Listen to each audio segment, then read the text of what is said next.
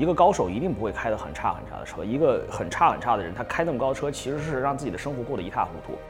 人跟物品之间是人要拥有物品，而不是人要通过物品来衬托自己。人也不能老在舒适区待着，人一定要往上走一下，就是到那个学习区去。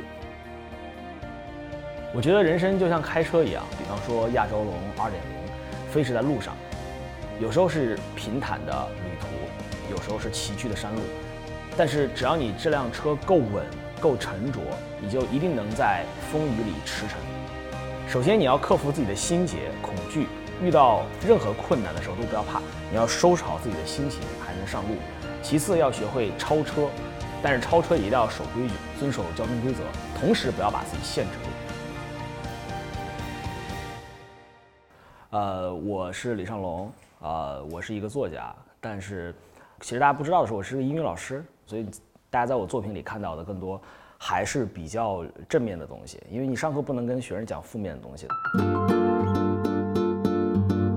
不懂事儿的时候就觉得自己有人设，就你往那一站，就有有人总觉得你你应该是什么样子。后来就越长大的时候，越觉得这个东西太太扯淡了，就完全，呃，就是你活成了别人眼中那个自己。我觉得人设是一个世界对你的枷锁。人设可能刚在你刚进职场的时候可能是个好事儿。有时候你第一次见别人的时候，别人可能只有十秒钟左右的时间去了解你，那这个时候会根据你的打扮、穿着，然后甚至跟你根据你开的车的地位来决定你是谁。但是你看，其实真正的当你走到很高层次的时候，那些大佬穿的衣服从来没有任何的标志。乔布斯演讲的时候就只穿一身衣服。呃，其实越往上走，大家就发现，因为大家没有那么多时间去思考我今天要开什么车，明天要穿什么衣服，大家更多时间是想怎么把这个事情做得很好。所以我觉得车跟人是匹配的，什么样的车配什么样的人，什么样的人配什么样的车。一个高手一定不会开得很差很差的车，一个很差很差的人，他开那么高车，其实是让自己的生活过得一塌糊涂。人跟物品的之间是是人要拥有物品，而不是人要通过物品来衬托自己。一旦人通过物品衬托自己，人就被这个物品化了。物品它一定是衬托一个人的，但不是控制一个人的。随着你慢慢的。有了自己的这个深度，有了自己的生活积淀的时候，你还是尽量少有点人设，因为它会对你人生造成巨大的这种限制。所以我写了那个故事叫人设嘛。你会发现打破人设，你反而看到更大的世界。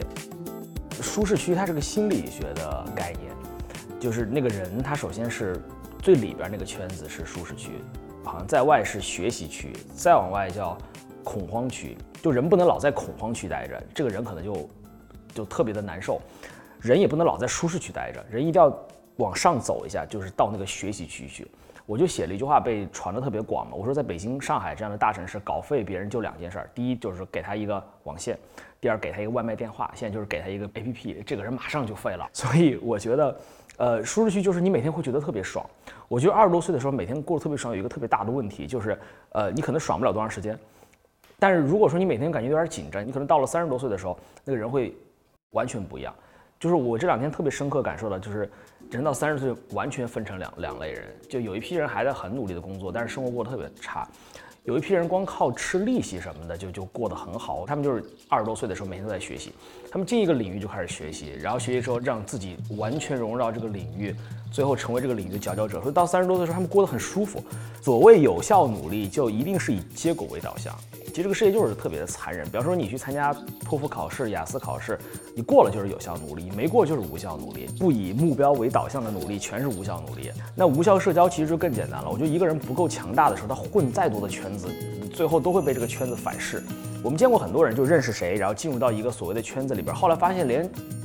就自我介绍都不知道怎么介绍。你好，我是一个路人，然后大家就很痛苦。中国圈子非常重要，但是前提是你一定要成为一个特别厉害的人，你匹配了那个圈才行。所以在你不是特别厉害的时候，你进任何一个圈子都浪费时间。我觉得这是无效社交。所以我觉得在变得很优秀之前，还是就是高质量的独处要更好一些。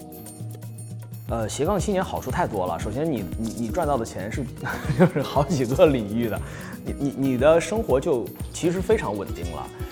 如果你呃这一辈子的这个经济来源只来源于一项技能或者一项工作，其实是不稳定的。就比方说，现在很多年轻人特别害怕失业，我是我就从来不怕失业，因为有好几条路走嘛。比方说，我有一天真讲不了课，不能当英语老师，可以还可以通过写作嘛。我觉得斜杠青年给我带来最大的好处。就是你发现生活开始变得稳定了，但是带来的特别大的痛苦就在于你需要在你过去这么长时间里面不停的去学习，来保证你这几条腿都不断。就其实大家看那个，就是三脚架是特别稳定的，你少一根腿就两根儿，其实也还勉强。最怕就是一根腿，然后在那儿一砍断，上面的机器就摔掉了。人生有很多的可能，我不觉得每个人只有一条既定的路可以走，你会遇到很多的十字路口，很多的选择，你也会有很多的办法。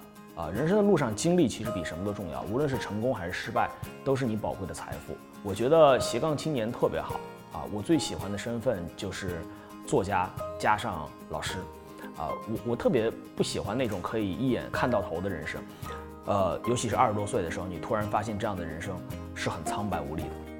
我觉得人生就像开车一样，我脑海中经常有这个画面，开着一辆很舒服的车，比方说亚洲龙2.0，飞驰在路上。有时候是平坦的旅途，有时候是崎岖的山路，有时候会遇到困难，被迫停下。但是只要你这辆车够稳、够沉着，像亚洲龙2.0一样有好的性能，不仅颜值高，而且实力强，还有那种能看透未来的前瞻性。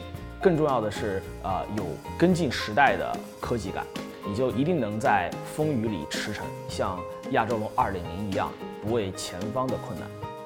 为什么说像开车呢？首先你要克服自己的心结、恐惧，遇到任何困难的时候都不要怕，你要收拾好自己的心情，还能上路。其次要学会超车，但是超车一定要守规矩，要遵守交通规则，啊，同时不要把自己限制住。最后要不断的突破自己的极限。我是很喜欢做斜杠青年的，因为我想看看自己到底人生还有什么样的可能性，永远对生活、对世界都抱有好奇的心态。做有少年心的中年作家，尽量不要油腻下去。我今天路上还在想，就是第一点是一定要做自己热爱的事情，第二点是永远不要停下前进的脚步。这两句话只要把它做到，你这一生就会过得很幸福。第一，就永远做自己热爱的事情，因为只你只有做热爱的事情，你才能够赚到钱，你才能活得很好。呃千万不要以为做不热爱的事情，什么能吃苦就能赚到钱，不是这样的。这个时代不是这样，这个时代只有热爱才能让你越过越好。古时候我们特别喜欢听到一句话，叫“吃得苦中苦，方为人上人”。这句话在这个时代一点也不适用，因为这个时代很多人他吃的苦，这每天特别痛苦，是不可能让自己过得很好的。一定是要做自己热爱的事情，这是第一。第二件事情就是，呃，当你找到热爱的事情，一定不要停下前进的脚步，去一直热爱它，然后把你的热爱变成专长。这两件事找到之后，你会过得非常非常好。我是武汉人嘛，就是武汉话有一句话叫，就是那又怎么样呢？那又怎么样呢？是一句特别恐怖的话，就是你不是学习成绩比我好吗？要那又怎么样呢？你不就多写一本书吗？那又怎么样呢？你就人一旦说要说那又怎么样呢？这个人就马上没有少年感了。就是对生活的热爱完全取决于你对身边事情是否好奇，呃，你不懂的事情你是否有求知欲。就一个人他老了还是没老，根本不是年龄决定的，完全取决于他看这个世界是什么态度。他看这个世界的态度是求知的，是希望能够跟这个世界融合，他就没有老，他一直在路上，而且特别特别好。探索是人世间最美好的一件事情，我觉得每个年纪段都应该有自己探索的东西。我觉得探索是人这一辈子的主题，你永远要知道自己能走到什么地方去，永远能知道自己的灵魂到底能够沉多久，而且永远要知道自己是谁。所以探索。内心和探索外在都非常非常重要。大多数人只停留在探索外在，也没有去探索内心。人这一生一定要做两件事：第一个是往外走，走得越远越好，走到一个你走不动的位置；一个是往内走。你越问自己是谁，你越能够贴切自己的灵魂。人生永远在路上，不要怕，不要怂，尤其是年轻人，你要引爆自己体内的小宇宙，开足马力，在该往前奔的时候往前奔，在该转弯的时候转弯。只要你勇往直前，就能看到海阔天空。